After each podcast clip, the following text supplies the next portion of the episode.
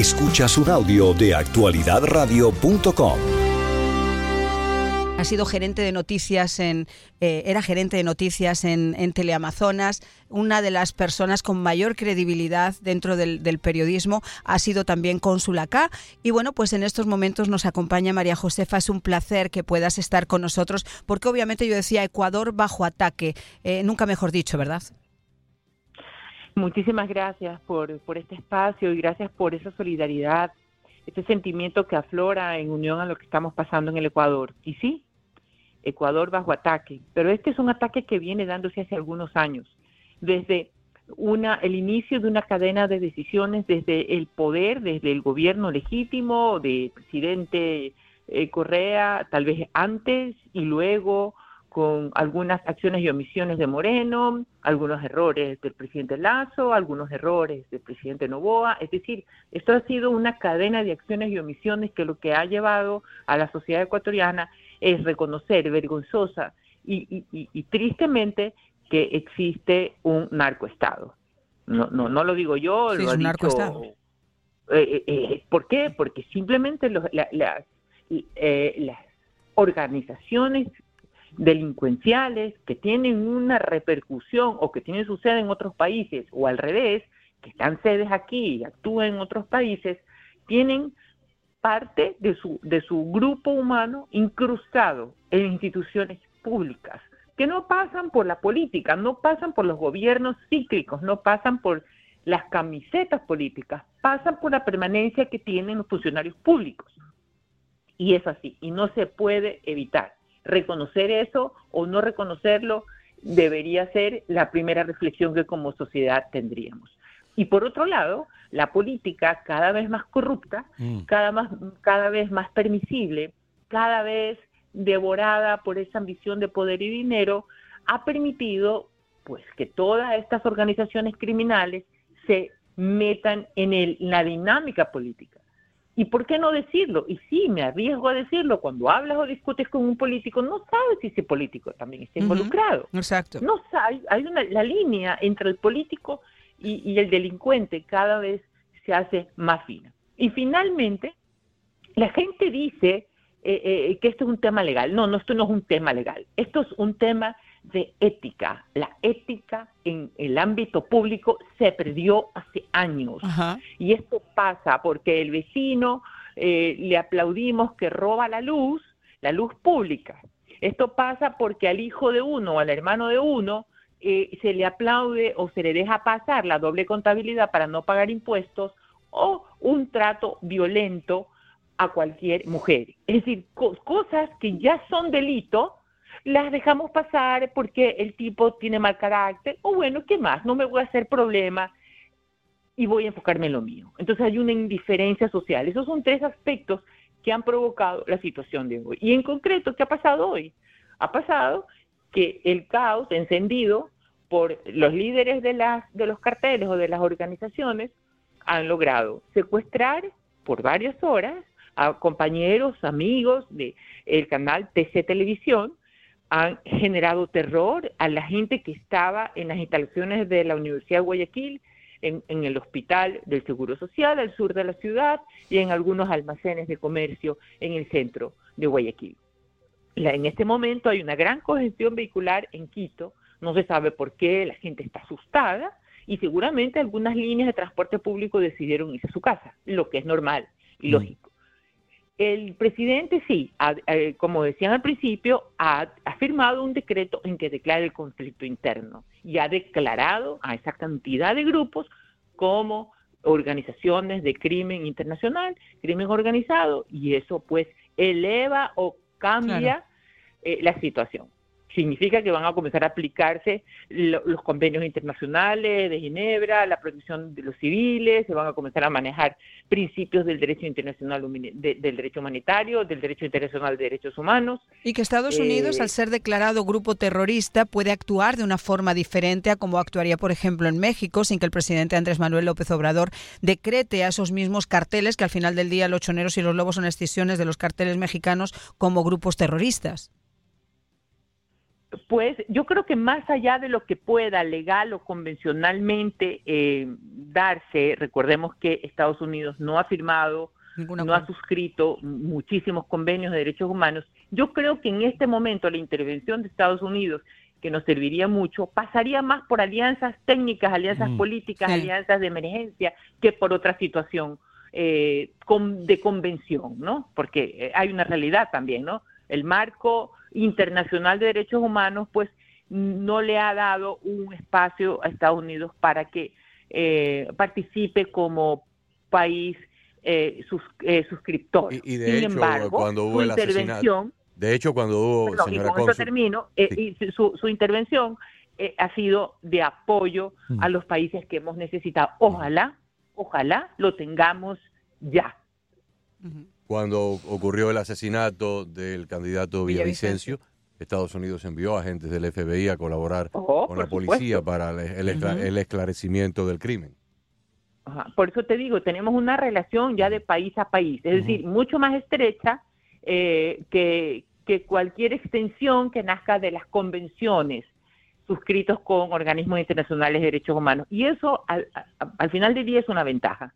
Mm. ¿no? Eh, mm. se anunció la presencia del FBI y pudimos descubrir, y, gracias a Dios, pues, con respeto de la competencia de la fiscal general, se pudo descubrir lo que hemos descubierto. Carlos. Ahora, no, no, no, decía que eh, después de lo que nos ha relatado y nos ha descrito nuestra invitada, eh, se nos dibuja como entonces cuesta arriba el desmantelamiento de esto, porque dentro del tema de cómo se han diseminado por todo el país, dentro del tema de que han permeado a los cuerpos policiales y el pago eh, eh, lo tienen bajo nómina y el tema de la corrupción. El tema de que hay políticos que terminan siendo aliados. Y luego, cuando viene la orden de meterle mano dura, y yo no digo con esto que haya que irrespetarle sus derechos humanos, pero antes de que actúe cualquier elemento de los cuerpos de seguridad, ya se comienzan a preocupar por los derechos humanos de los delincuentes y nadie se este preocupa por los derechos humanos este de los que están sufriendo el, el, azote que los delincuentes hay tienen. Dos, eh, Hay dos modelos que en América Latina en los últimos 40 años pues han, tal vez servirían como un punto de referencia y cada uno es completamente diferente. Eh, uno fue el de Colombia bajo la presidencia de Álvaro Uribe y en Colombia pues teníamos la política de seguridad democrática. Sí, teníamos dos elementos. Estaba el elemento militar, paramilitar de, la, de las dos guerrillas, de las dos guerrillas comunistas, las FARC y el ELN, pero también había los, el sicariato de los carteles del narcotráfico.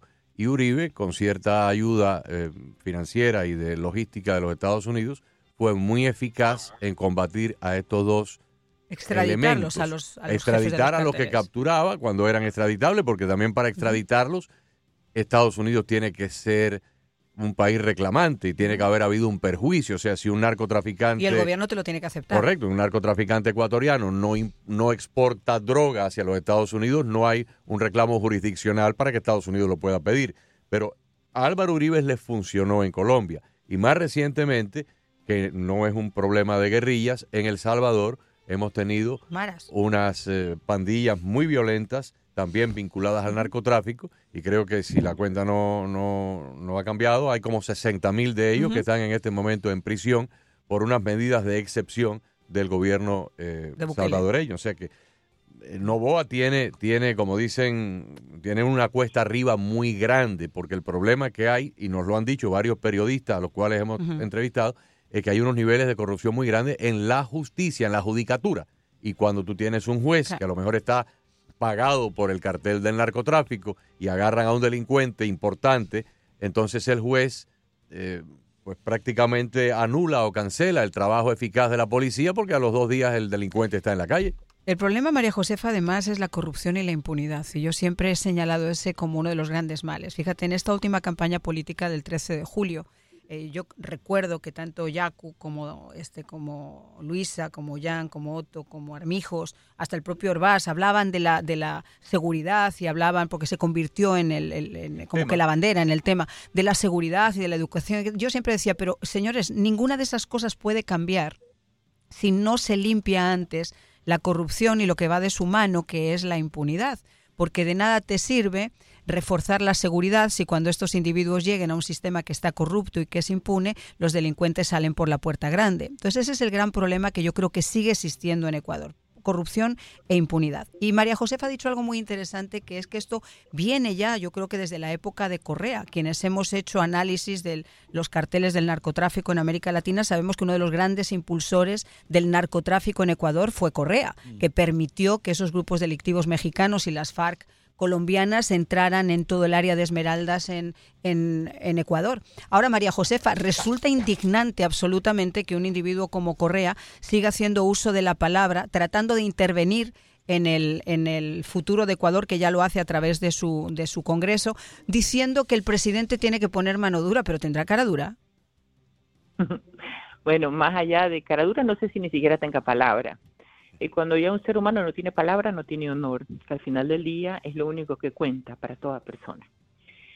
Independientemente de la percepción o de la opinión personal que podamos tener de Rafael Correa, no solamente en su calidad de expresidente, sino en, la, calidad de exprófugo, eh, creo que él y su gobierno tuvieron una visión muy peligrosa para la eh, permisibilidad de grupos que con el bajo la bandera o bajo el grito de que eh, la ciudadanía universal, abramos las puertas del Ecuador y venga quien quiera venir, eh, por favor, aquí somos todos amables y hermanos, pues vinieron, no sabemos si él los llamó por teléfono, simplemente fue una nefasta casualidad, vinieron aquí desde la mafia rusa hasta los carteles México a instalarse con mayor solidez. Y esa es una realidad. Esa es una realidad que el calendario se impone. Repito, no sé si los habrá llamado por teléfono o simplemente fue una mera casualidad eh, y que se sintieron pues estas personas convocadas ante el gran deseo de, tener eh, pues el ejercicio de una ciudadanía universal y que venga aquí quien quiera venir. Recordemos que los primeros escándalos del gobierno fueron eh, el trámite ilegal y legítimo de ciertas visas chinas. Y de repente aquí había muchísima gente que venía a instalar sus negocios sin respetar eh, la reglamentación tributaria de nacionalidad eh, china y pues no, no, no, no, no nos fue bien. En todo caso, esta es la realidad hoy.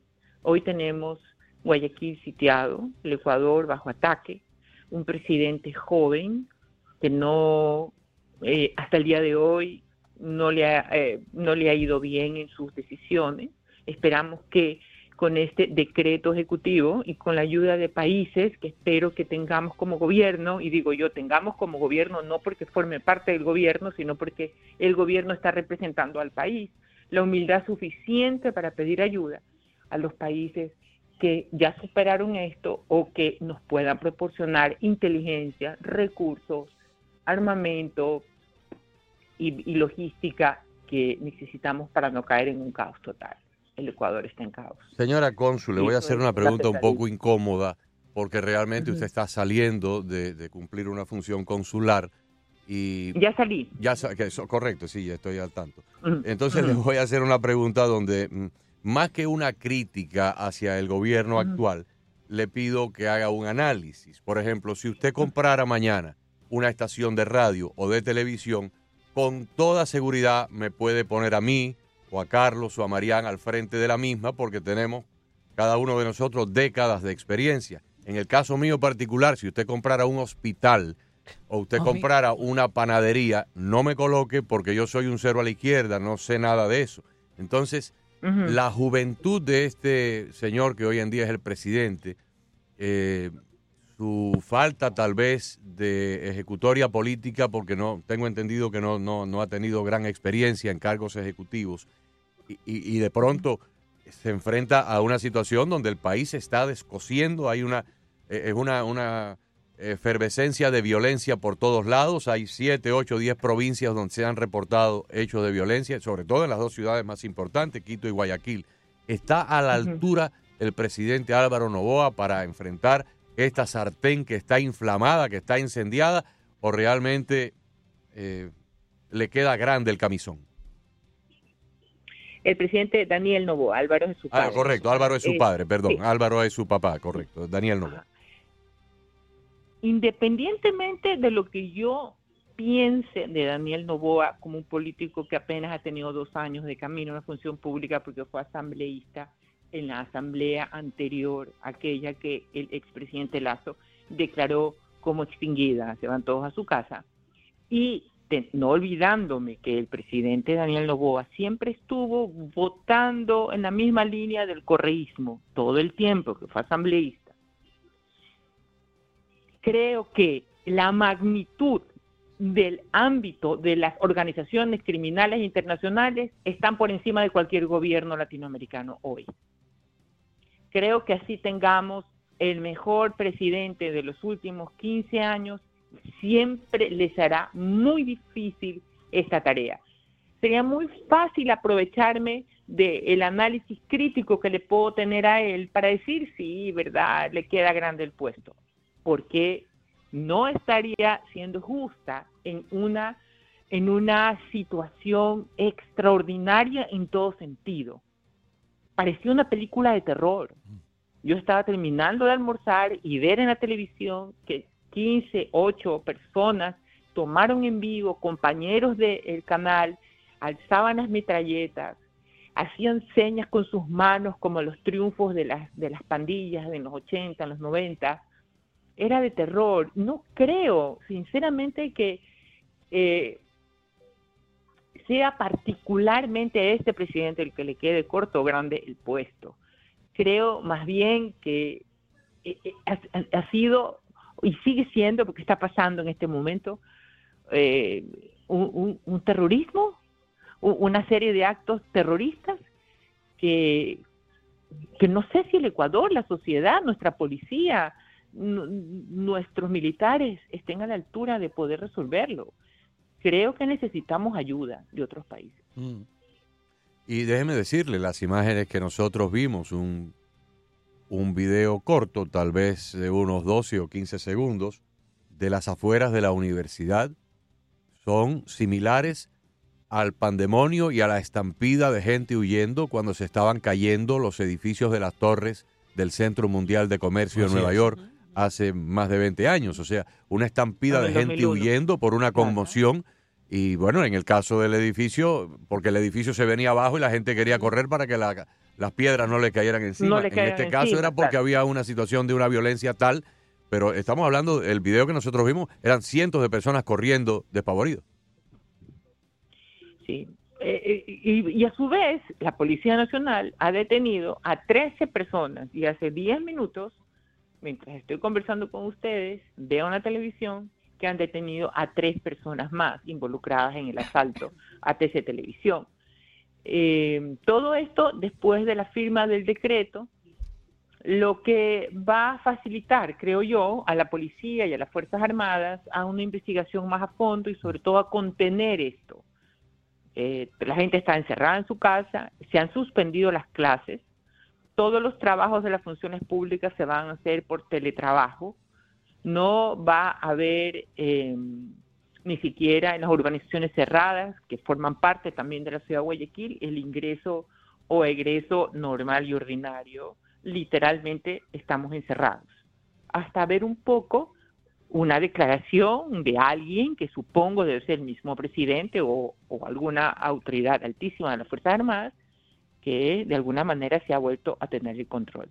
Lo dudo yo, lo dudo porque las cárceles siguen siendo el mm. motivo de parte del motivo de eh, es ahí donde está prácticamente la génesis de todo esto. ahora desde nuestro punto de vista desde, mi punto de vista yo no soy gobernante nunca he estado ni siquiera de comisionado o de concejal de ninguna alcaldía no tengo experiencia política ninguna pero sí tengo creo que me sobra sentido común. Eh, si usted tiene un sistema penitenciario mm. donde x número de personas o son corruptas o son propensas a la corrupción y se dejan eh, sobornar por los carteles, porque a lo mejor le pagan 10 veces más lo que el Estado le paga de sueldo.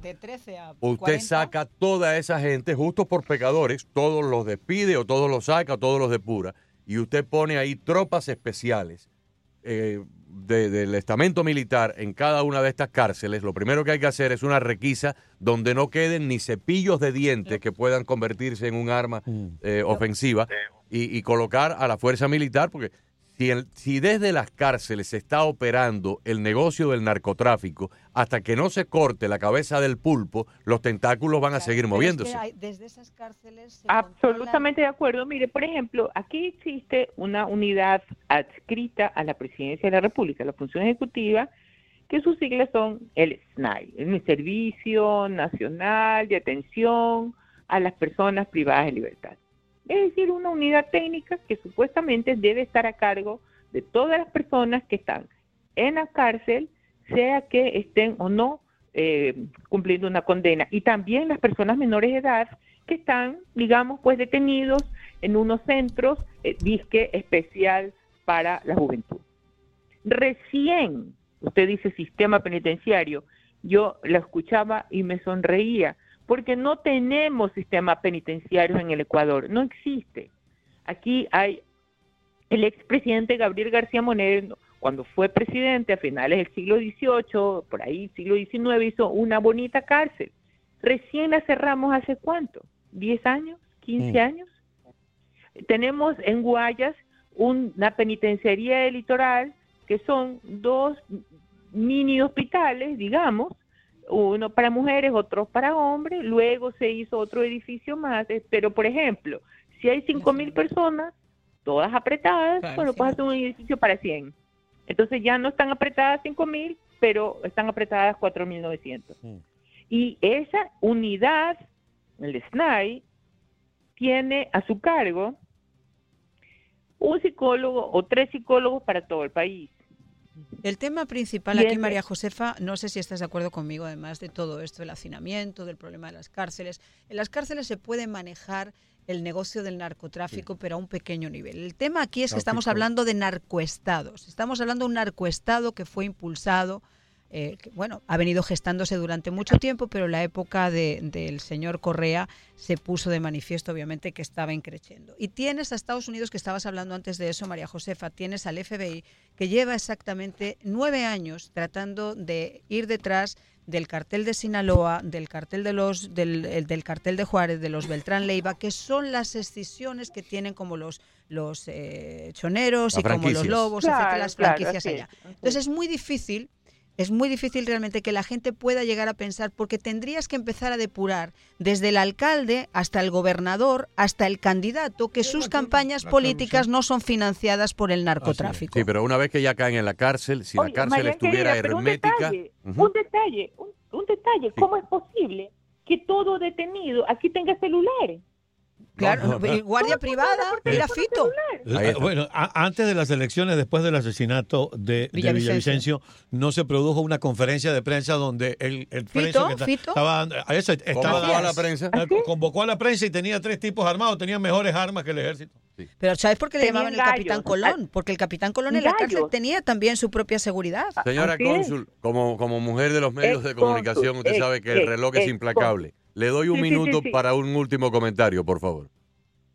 Bueno, en primer lugar, lo único que podemos hacer las personas que no somos ni militares ni poli- ni policías y bueno, de alguna manera creyentes es tal vez pedir una fuerza superior, amorosa, una fuerza creativa que a todos nosotros nos dé la suficiente sabiduría para poder salir de esta situación que es bastante grave para, para todos. Que los ecuatorianos nos unamos, que en este momento dejemos un poco por detrás todas las diferencias políticas y solo tengamos un objetivo, recuperar la paz, salir de este caos. Y que los países, todos, podamos entender que el narco, la maldita droga y el maldito Exacto. negocio perverso del tráfico de droga pase de ser un problema nacional a un problema regional y, por qué no, continental Continental. Absolutamente. y que nos salve de este de este negocio tan perverso que deshumaniza a la víctima y mata a los traficantes y a la policía. Esta es una producción de actualidadradio.com.